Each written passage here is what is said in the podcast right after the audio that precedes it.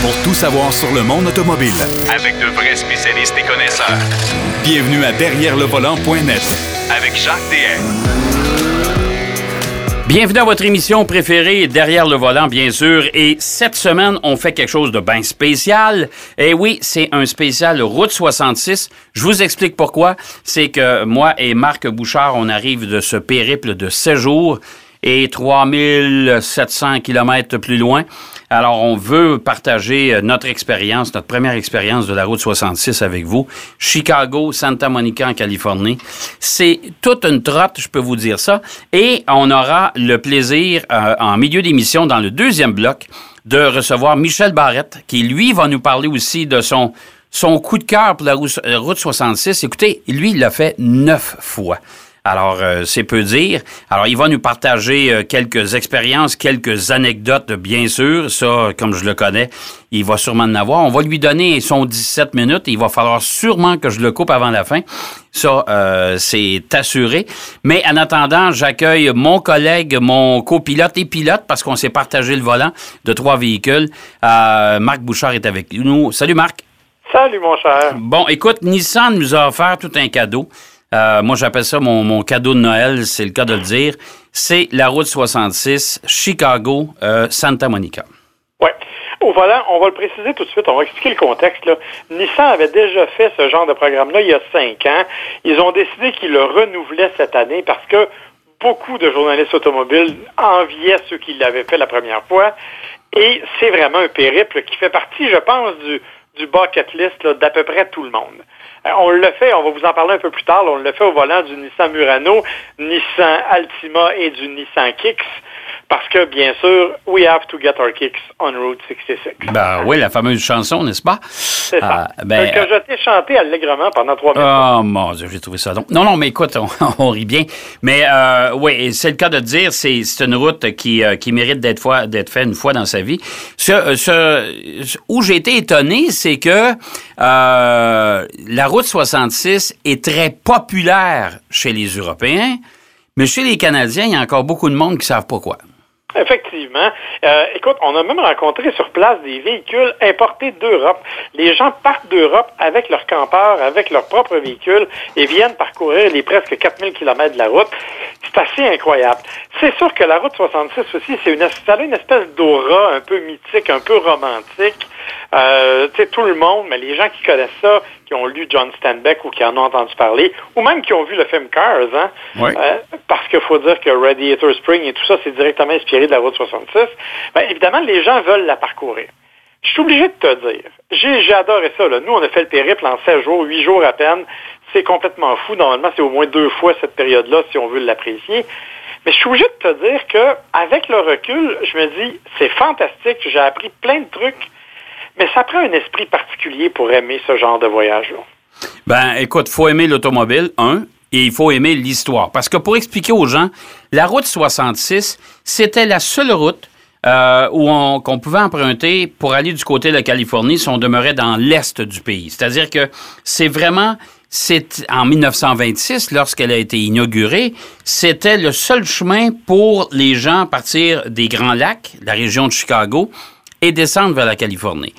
À partir de 1980, je pense, peut-être même un peu avant, euh, on a construit la fameuse 40 et plusieurs autres autoroutes autour. Et là, la route 66 a été officiellement abandonnée. Oui, et, et c'est vraiment un élément, écoute, c'est particulier parce que c'est vraiment arrivé du jour au lendemain. Oui. C'est-à-dire qu'à partir du moment où l'autoroute a été ouverte, le lendemain, les commerces et les petits commerces qui qui pullulaient le long de la route 66 ont littéralement crevé de faim. Et là, depuis quelques années, depuis 1986 ou à peu près, il y a des groupes de citoyens, des passionnés, qui ont décidé de faire revivre la route 66, qui ont créé des associations par État pour recréer un engouement autour de cette route-là. Et ça marche quand même pas si mal parce que il y a 60 000 personnes par année qui la font au complet.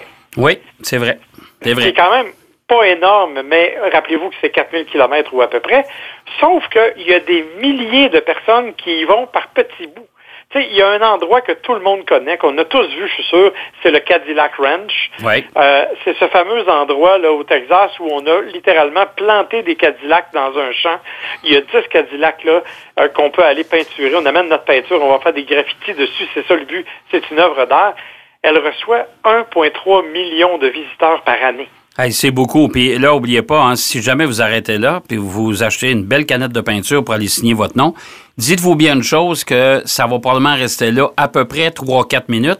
Quand on lui a été, tu te souviens, euh, Marc? Oui, le temps, le temps de, de revenir euh, à partir du milieu du champ là, où, euh, où se trouvent les voitures et de revenir à nos voitures, on a rencontré un groupe qui s'en allait peindre les voitures.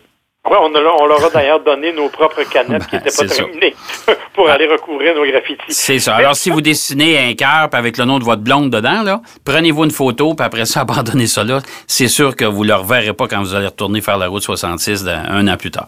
Exactement. Et juste pour placer comment c'était important à l'époque, au milieu des années 30, il y avait un million de voitures par année qui circulaient sur la route 66. En fait, c'était tellement occupé que dans certaines villes, on est obligé de creuser des tunnels sous la route pour que les gens puissent traverser et aller à l'église ou aller à l'école. Ouais. Et, si jamais vous avez la chance de la faire, cette fameuse route, euh, vous allez vous apercevoir qu'un million de voitures par année qui circulaient là-dessus, euh, ça ne devait pas être drôle. là. Ça prenait des jours et des jours et des jours, pas sept jours. là.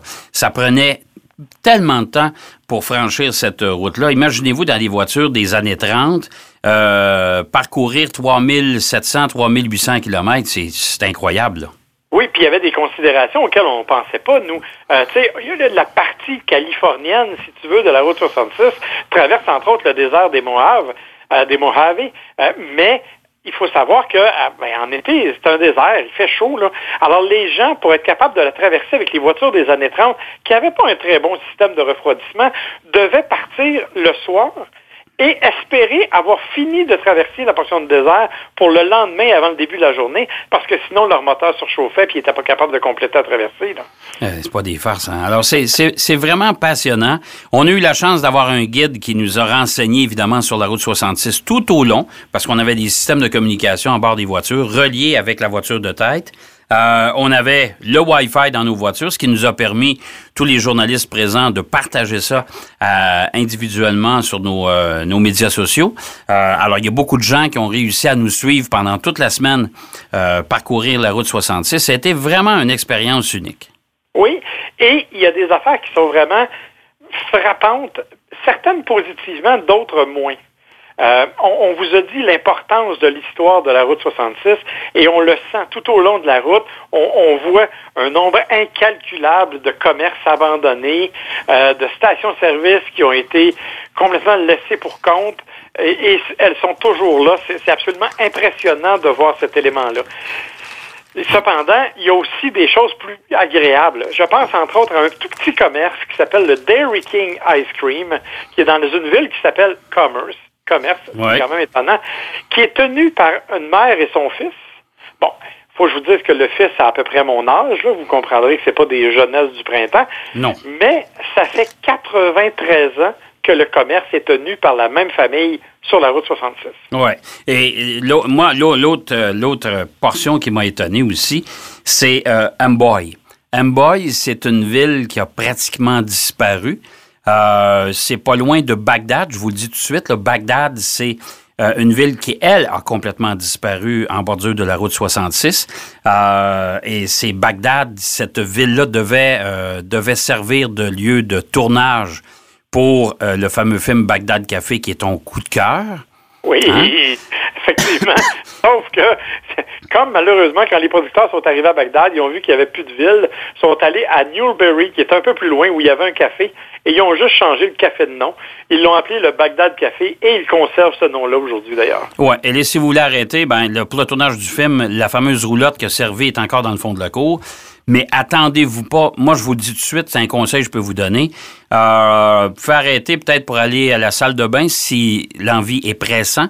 Mais pour le reste, oubliez ça. Je vous dis, mangez même pas là. là. Ah non, non, écoute, c'est effrayant. Moi, je suis allé à la salle de bain avec du purel dans les mains et j'ai pas osé fermer la porte. c'est pas des blagues. Alors, ça, ça c'est vraiment spécial. Mais Amboy, pour revenir à cette, cette micro-ville, euh, il y a beaucoup de bâtiments qui ont disparu. Il reste cependant quelques bâtiments, dont un bureau de poste qui est toujours en fonction parce qu'il reste qu'il y a des ranchs éloignés autour. Ils n'ont pas d'adresse postale, alors il faut vraiment qu'ils aillent chercher leur courrier à ce, ce, ce mini, euh, mini euh, bureau de poste. Et juste l'autre côté de la route, 66, ben, il y a un motel abandonné, bien sûr, mais qui est en, en restauration, pas très rapide, je dois vous avouer, mais qui est en pleine restauration. C'est un propriétaire, un restaurateur de Los Angeles qui a décidé d'acheter la ville. Oui, qui a acheté la ville. Il y a aussi une station-service et une boutique de souvenirs. Oui. Mais ar- arrangez-vous pour pas manquer d'essence. Hey, non, non, non, ça c'est effrayant, là. Ben, Ouais. Parce qu'avant et après le désert, le coût moyen de l'essence était de 2,49 le gallon. Ouais. Or, à Enboy, qui est la seule station-service à peu près à 200 km à la ronde, c'était à 5,49 le gallon. ouais. Puis je pense qu'il n'en vend pas beaucoup, hein. Non, mais je pense pas qu'il fasse ça pour ça non plus. Et il faut préciser que Enboy est une ville officielle inscrite au registre américain avec un seul habitant. Et c'est la personne qui est payée par le propriétaire de la ville pour un peu surveiller, veiller au grain. Alors, et c'était le bonhomme, justement, qui était à la station-service derrière le comptoir. C'était lui, ça. Oui, oui, c'est ça. Alors, euh, c'est un peu, c'est un peu particulier. Alors, c'est, des, c'est des, des endroits qui sont tout à fait mythiques, je vous le dis tout de suite. Autre endroit aussi, moi, ça m'a touché personnellement, parce que tu sais pourquoi, c'est Oatman. Euh, et qui est un, une espèce de, de, de, de, de village du Far West, c'est le cas de le dire, euh, dans lequel, en plein milieu de la rue, euh, vous allez croiser un paquet d'ânes. Je te laisse expliquer pourquoi. Ben, en fait, il faut savoir qu'Oatman, c'est un village qui était là au début des années 20, qui a été partiellement brûlé et abandonné, qu'on a reconstruit dans les années 30 et 40, et comme tu l'as mentionné, qui est un truc du Far West. Il y a un hôtel qui a l'air d'un saloon. On recrée même des duels à l'intérieur de la rue à quelques reprises durant la journée. Et pour reconstruire tout ça, ben, la route était difficilement accessible par les camions, euh, parce que c'est une route de montagne vraiment amusante, mais pointue qui nous amène là-bas. Alors, pour amener le matériel, les matériaux, on a décidé d'utiliser des ânes. Et tout ça était monté à dos d'âne jusqu'à Oatman. Mais une fois la construction terminée, on n'avait plus besoin des ânes et on ne savait pas trop quoi en faire. Alors on les a simplement laissés aller en les nourrissant comme ça, mais sans vraiment les mettre dans des packages ou dans des étables particulières. Alors aujourd'hui, les ânes sont littéralement maîtres du village. Ils se promènent partout et il y en a même un qui est tombé en amour avec toi. Oui, c'est assez particulier. C'est que les, les, les organisateurs du voyage nous ont dit, écoute, les ânes aiment beaucoup les carottes. Alors moi, je me suis empressé d'aller me chercher un beau gros sac de carottes. Alors, pas besoin de vous dire que quand je suis arrivé dans le milieu de la rue avec mon sac de carottes, les ânes m'ont tout de suite identifié. Voici la cantine mobile. Et là, euh, je sais pas pourquoi, mais ils, m'ont vu dans leur soupe ou je sais pas quoi. Ils sont tombés littéralement en amour avec moi. Et il y en a un de ceux-là, euh, assez agressif, qui s'est mis, qui a traversé la rue complètement pour essayer de poursuivre des membres de notre euh, de lui. Ben, euh, ça a été assez particulier parce qu'il a carrément arrêté. Il est venu euh, tout doux et il s'est présenté à la voiture. Il a même rentré sa tête dans la voiture. Je l'ai flatté. Et là, tout s'est bien passé. Alors, c'est assez, assez particulier. Vous allez voir, c'est vraiment très mythique. D'ailleurs, cet endroit-là, l'hôtel qu'il y a là, euh, Clark Gable a fait son voyage de noces là. Quand vous allez passer, vous allez avoir de la misère à comprendre qu'un acteur de cinéma euh, d'Hollywood ait pu passer son voyage de noces là, mais il faut revenir dans le temps, euh, dans, dans ces années-là. Alors, euh, c'est assez spécial. Le El Rancho aussi, c'est un Oui, hôtel qui est assez spécial. C'est ce que j'étais pour te dire, c'est que c'est pas la seule vedette hollywoodienne qui a fait des, des séjours sur la route 66.